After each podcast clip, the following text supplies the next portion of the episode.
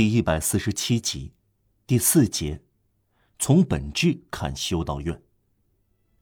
一些人聚集起来，住在一起，凭什么权利呢？凭结社的权利。他们闭门幽居，凭什么权利呢？凭一切人都有开门和关门的权利。他们闭门不出，凭什么权利呢？凭自由来去的权利，连带待在家里的权利。他们待在家里做什么呢？他们低声说话，他们低垂眼睛，他们干活他们气绝人世，城市、肉欲、欢乐、虚荣、骄傲、利益。他们穿粗呢或粗布衣，他们都不拥有任何财产。入院的人由富变穷，他把所有的东西都给了大家。所谓贵族、绅士和老爷的人和农民一律平等。人人的修行事都是一样的，人人都要削发，穿同样的道袍，吃同样的黑面包，睡同样的草垫，死在同样的灰堆上。背着同样的口袋，腰扎同样的绳。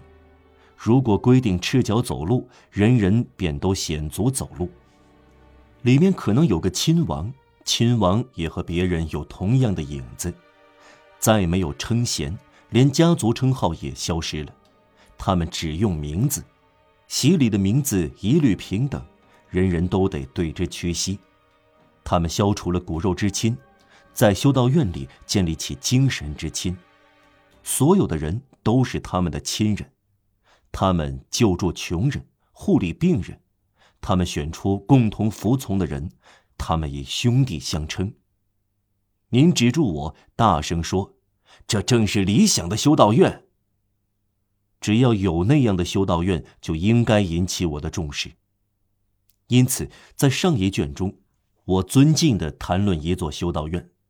除开中世纪，除开亚洲，暂且不谈历史和政治问题。从纯粹哲理的观点看，撇开剑拔弩张的论战手段，只要修道院绝对坚持自愿，只关着同意入院的人，我就始终以严肃认真的态度，有时还以尊敬的态度看待修会。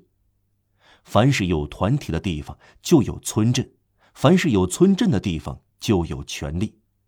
修道院是平等博爱观念的产物，哦，自由多么伟大，转换多么壮丽，自由足以把修道院改变成共和国。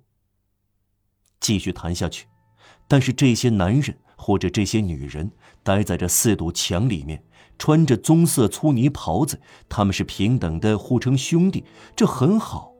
可是他们还做别的事吗？是的。做什么？他们注视幽冥，双膝跪下，双手合掌。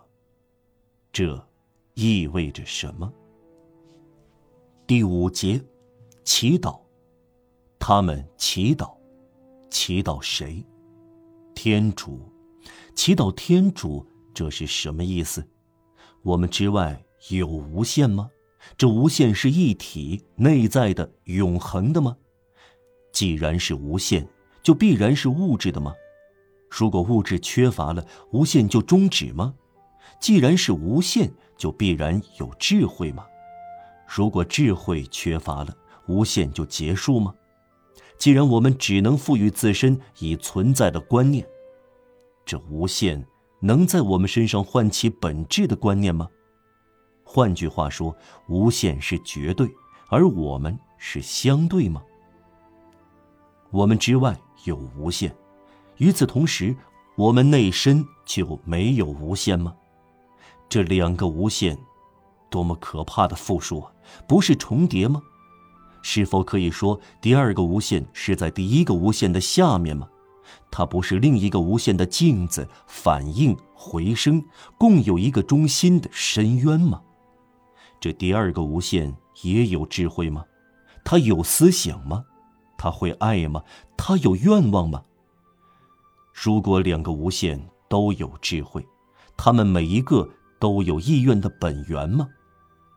在上面的无限中有一个自我，正如下面的无限中有一个自我吗？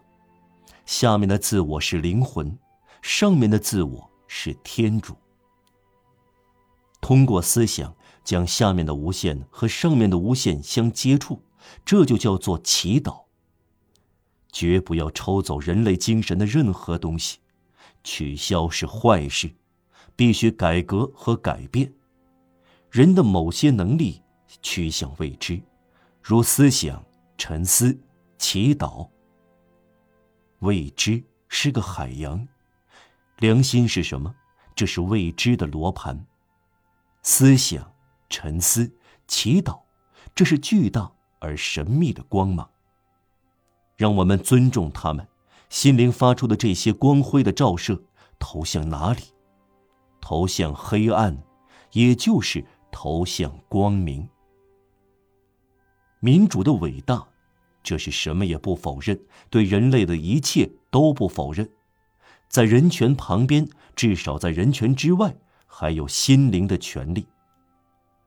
摧毁狂热，尊重无限，这是法则。